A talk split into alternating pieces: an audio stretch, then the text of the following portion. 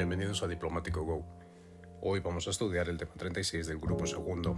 la primera parte de las instituciones europeas. En este tema se analiza la composición, las funciones y el funcionamiento del Consejo Europeo y el Consejo de la Unión Europea. Es importante señalar las diferencias entre ambas instituciones a fin de que no se confundan y también se puede mencionar que estas son completamente distintas al Consejo de Europa, el cual forma parte de una organización completamente diferente. Dentro de la explicación que se dé del Consejo de la Unión Europea, es importante también señalar la lógica que existe detrás del procedimiento de trabajo que sigue esta institución.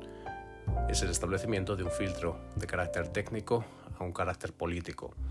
El carácter técnico estaría representado por los grupos de trabajo y en cierta medida también por el Coreper, mientras que el Consejo y el Coreper a su vez también representan cierto eh, filtro de carácter político. Finalmente, en la conclusión se pueden señalar distintos matices o distintos aspectos, tanto del Consejo como del, Consejo de la Unión como del Consejo Europeo, como es la importancia que ha tenido el Consejo Europeo en cuanto al impulso y desarrollo de la Unión Europea, pero también alguna crítica que se realiza a un, aumento o a un retroceso en cuanto a la cesión de competencias de la Unión Europea para aumentar los poderes o las capacidades que mantienen el Consejo de la Unión y el Consejo Europeo lo cual supondría un aumento, un mayor peso de esta lógica intergubernamental que defienden algunos Estados miembros. No obstante, este comentario en la conclusión eh, es eh, optativo y bien puede dar mayor eh, color al tema o bien si no controlamos la materia también nos puede suponer un problema en cuanto a defender dichas opiniones.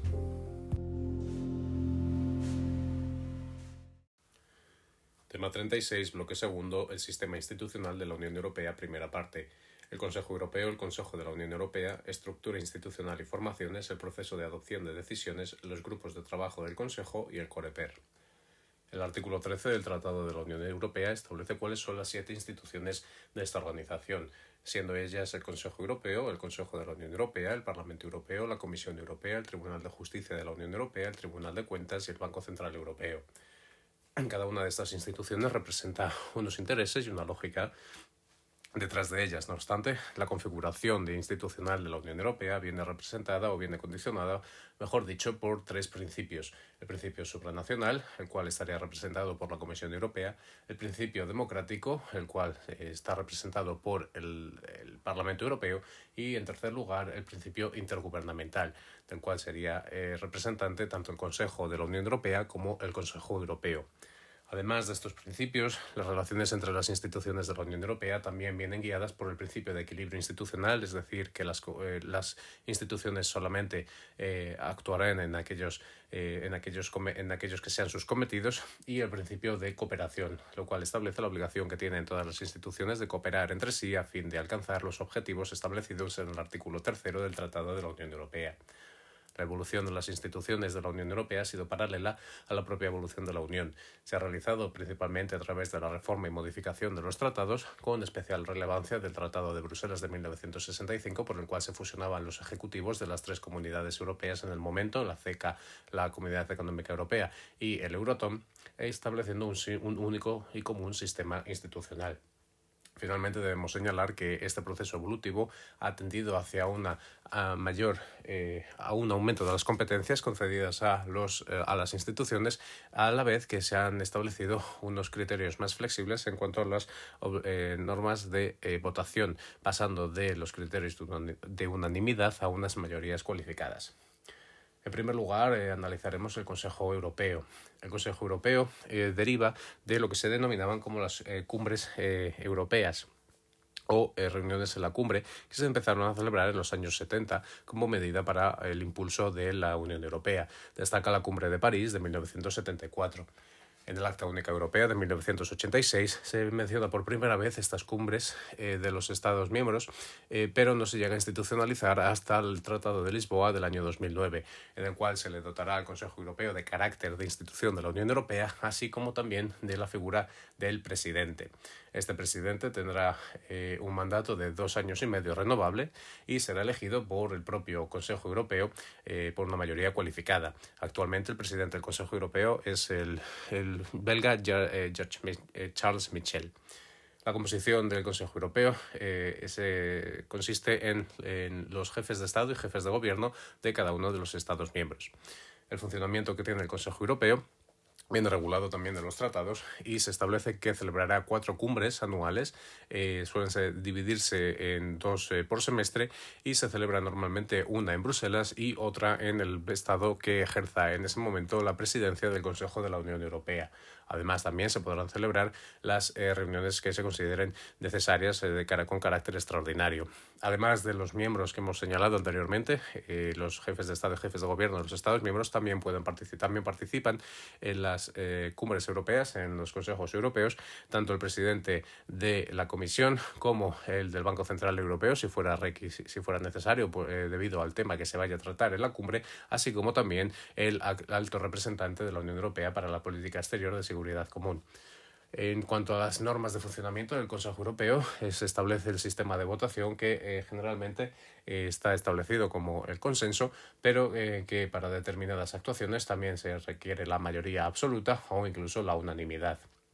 La mayoría absoluta, por ejemplo, podrá ser en los casos, como hemos mencionado, de la elección del presidente o del alto representante, mientras que la unanimidad se requiere para las cláusulas pasarela o de modificación de los tratados de la Unión Europea, así como para las adhesiones de nuevos Estados miembros.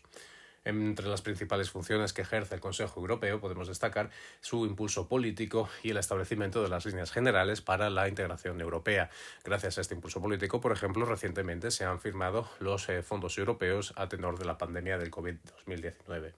También es responsable el Consejo Europeo de la elección del alto representante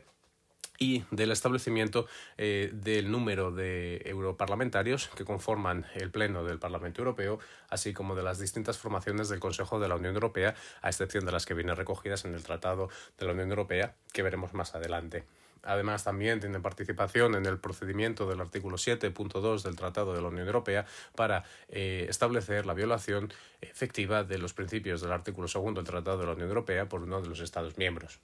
Finalmente, Podemos señalar también que este carácter político o de impulso ha recobrado especial fuerza eh, recientemente debido a eh, la situación en, el este, en la frontera este de la Unión Europea. Por otro lado, tenemos eh, la institución del Consejo de la Unión Europea. No debe confundirse con el Consejo Europeo ni con el Consejo de Europa. El Consejo de la Unión Europea fue creado por, los tratados de creación de las propias comunidades europeas, es decir, el Tratado de París de 1951 y los tratados de Roma de 1957. No obstante, también se produce esta fusión con el Tratado de Bruselas de 1965, estableciendo un único Consejo de la Unión Europea. La composición del Consejo está establecida como aquellos representantes de los Estados miembros que tengan una categoría de ministro y que tengan la capacidad de obligar al Estado en las reuniones, así como de votar en ellas en cada uno de los estados se representa a sí mismo, pero también se puede dar la condición o la situación en la que un estado puede representar a otro de los estados miembros. En sus trabajos el Consejo de la Unión Europea viene ayudado por el COREPER y los distintos grupos de trabajo que veremos más adelante. La presidencia del Consejo de la Unión Europea se establece en lo que se denomina como la Troika, o grupos de tres Estados miembros que son establecidos eh, por listas eh, definidas por el Consejo Europeo, en el cual se eh, ejerce la presidencia por un periodo de 18 meses, alternándose cada uno de los Estados miembros por un periodo de seis meses. A España, por ejemplo, le corresponde la presidencia del segundo semestre del año, del año 2023. Por otro lado, en cuanto al funcionamiento del Consejo de la Unión Europea, eh, su sede se encuentra en Bruselas, pero durante los meses de abril, junio y octubre se traslada a, Luxemburgo. Eh, las reglas que se establecen para la votación eh, varían en función del asunto que se vaya a votar. Los asuntos de carácter procedimental o sencillos se rigen por una votación de mayoría simple, mientras que eh, se establece la mayoría cualificada eh, dividida en dos. La mayoría cualificada del 65% de la población de la Unión Europea más el 55% de los Estados miembros será para aquellas eh, proposiciones que vengan emitidas por la Comisión Europea o por el alto representante de la Unión Europea una mayoría cualificada del 65% de los, de los ciudadanos de la Unión Europea y un 72% de los Estados miembros será necesaria para eh, aquellas proposiciones que no vengan ni de la Comisión ni del alto representante. Para otros eh, temas o asuntos de carácter eh, más em, más político y más sensible, se establece el criterio de unanimidad, como por ejemplo las modificaciones de los tratados o la adhesión de nuevos Estados miembros. Eh, también se señala en los propios tratados la creación de una o la posibilidad de una minoría de bloqueo, que será aquella que se forme por cuatro Estados miembros que representen al menos un 35% de la población. El Consejo de la Unión Europea adopta distintas formaciones en función del tema que se vaya a tratar. Los tratados de la Unión Europea establecen que las formaciones básicas obligatorias que deberá tener el Consejo de la Unión Europea son el CAE, conocido como el Consejo de Asuntos Exteriores, que será presidido en este caso por el alto representante de la Unión Europea y no por el país eh, que ejerce la presidencia de turno, y el CAG o eh, Consejo de Asuntos Generales, en el cual eh, se establece eh, sí será presidente el, Estado miembro eh, de turno. Además de, estos dos, de estas dos formaciones obligatorias, puesto que vienen incluidas en los tratados de la Unión Europea, el Consejo Europeo establece el, resto de formaciones que podrá adoptar el Consejo de la Unión Europea, como son el ECOFIN para los aquellos asuntos económicos y financieros, dentro del cual también debemos señalar existe el Eurogrupo para aquellos Estados miembros que tienen el euro como moneda única, y eh, también el CAGI o el Consejo de Asuntos Jurídicos e Internos y eh, por otro lado también existen eh, consejos de pesca, de transporte o de agricultura. Las principales funciones que ejerce el Consejo de la Unión Europea son la función legislativa, que comparte con el Parlamento Europeo eh, a través del procedimiento legislativo ordinario o de codecisión, en el cual participan tanto el Parlamento Europeo como el Consejo de la Unión Europea, o los procedimientos especiales, en los cuales tiene mayor peso el Consejo de la Unión Europea. Además, también ejerce competencias en el ámbito internacional, eh, por ejemplo, a través de la designación de las personas que van a realizar las negociaciones eh, internacionales en nombre de la Unión Europea, como ha sido, por ejemplo, el caso en cuanto eh, al nombramiento del negociador para el Brexit tiene carácter también, eh, tiene competencias también en cuanto a la aprobación de los presupuestos de la Unión Europea y el establecimiento de unos de nuevos recursos propios. Esta sería una de las situaciones en las que se requeriría la unanimidad del Consejo de la Unión Europea, por ejemplo. También es el responsable de establecer las sanciones eh, señaladas en el artículo 7 del Tratado de la Unión Europea a aquellos Estados miembros que violen los principios y valores del artículo 2 del Tratado de la Unión Europea. Y finalmente debemos destacar la labor que ejerce el Consejo de la Unión Europea, tanto la política exterior de seguridad común como la política común de seguridad y defensa, puesto que son materias de carácter más político en las cuales la Comisión y el Parlamento Europeo no tienen tanto impulso como es el caso del Consejo de la Unión Europea.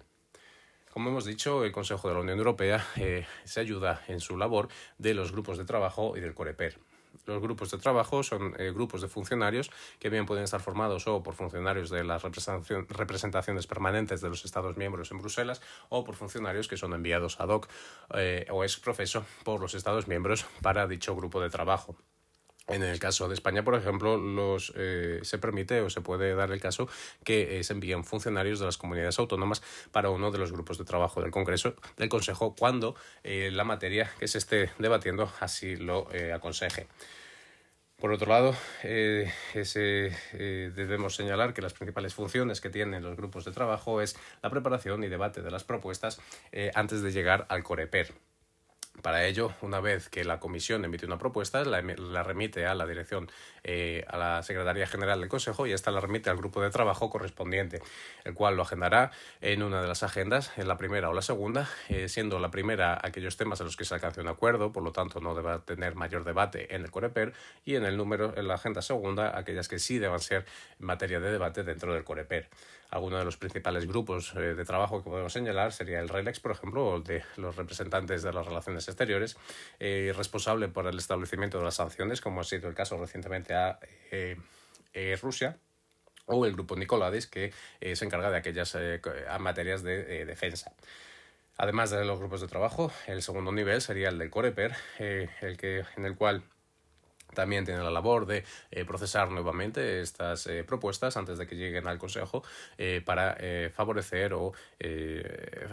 acordar un, consenso entre los Estados miembros antes de llegar al Consejo. El Coreper se divide a su vez en dos grupos, el Coreper 1 y el Coreper 2. El Coreper 1 es o también conocido como el grupo el Coreper, el Coreper Martens, está formado por los representantes adjuntos de los Estados miembros en Bruselas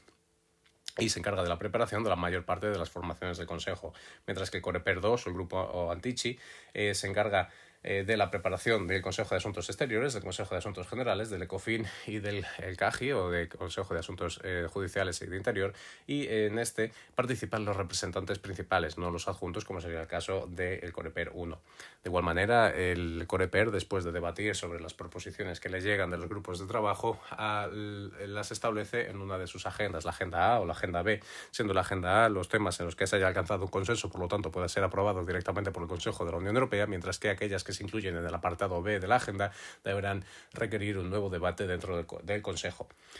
Así podemos establecer lo que se denomina como la lectura de las propuestas, eh, que es el procedimiento que se sigue hasta la aprobación de una propuesta dentro del Consejo eh, de la Unión Europea. Como hemos dicho, la Comisión emite una propuesta que la remite a la Secretaría General del Consejo, la cual se lo envía al grupo de trabajo correspondiente, que lo agenda en una de las eh, agendas, la primera o la segunda, para subirlo, elevarlo al Coreper.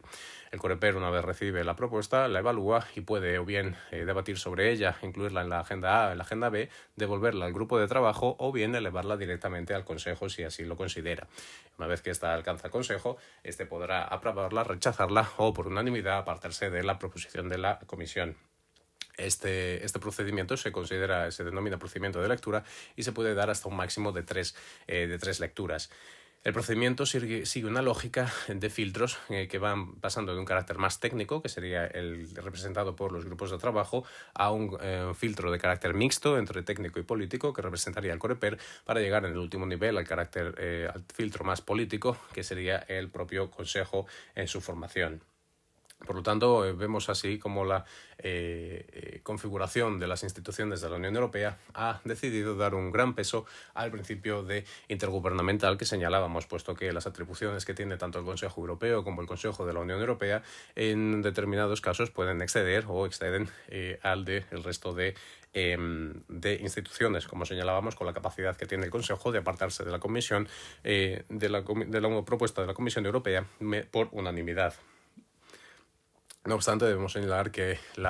el, papel o la actuación del Consejo Europeo es clave, ha sido clave en cuanto al desarrollo de, y el impulso de la propia Unión Europea y de cara al futuro también puede tener un papel muy importante, puesto que es donde se están debatiendo asuntos como la creación de una deuda común de los países europeos, el desarrollo de una unión fiscal o, eh, como ha sido el caso recientemente, la aprobación de los fondos europeos.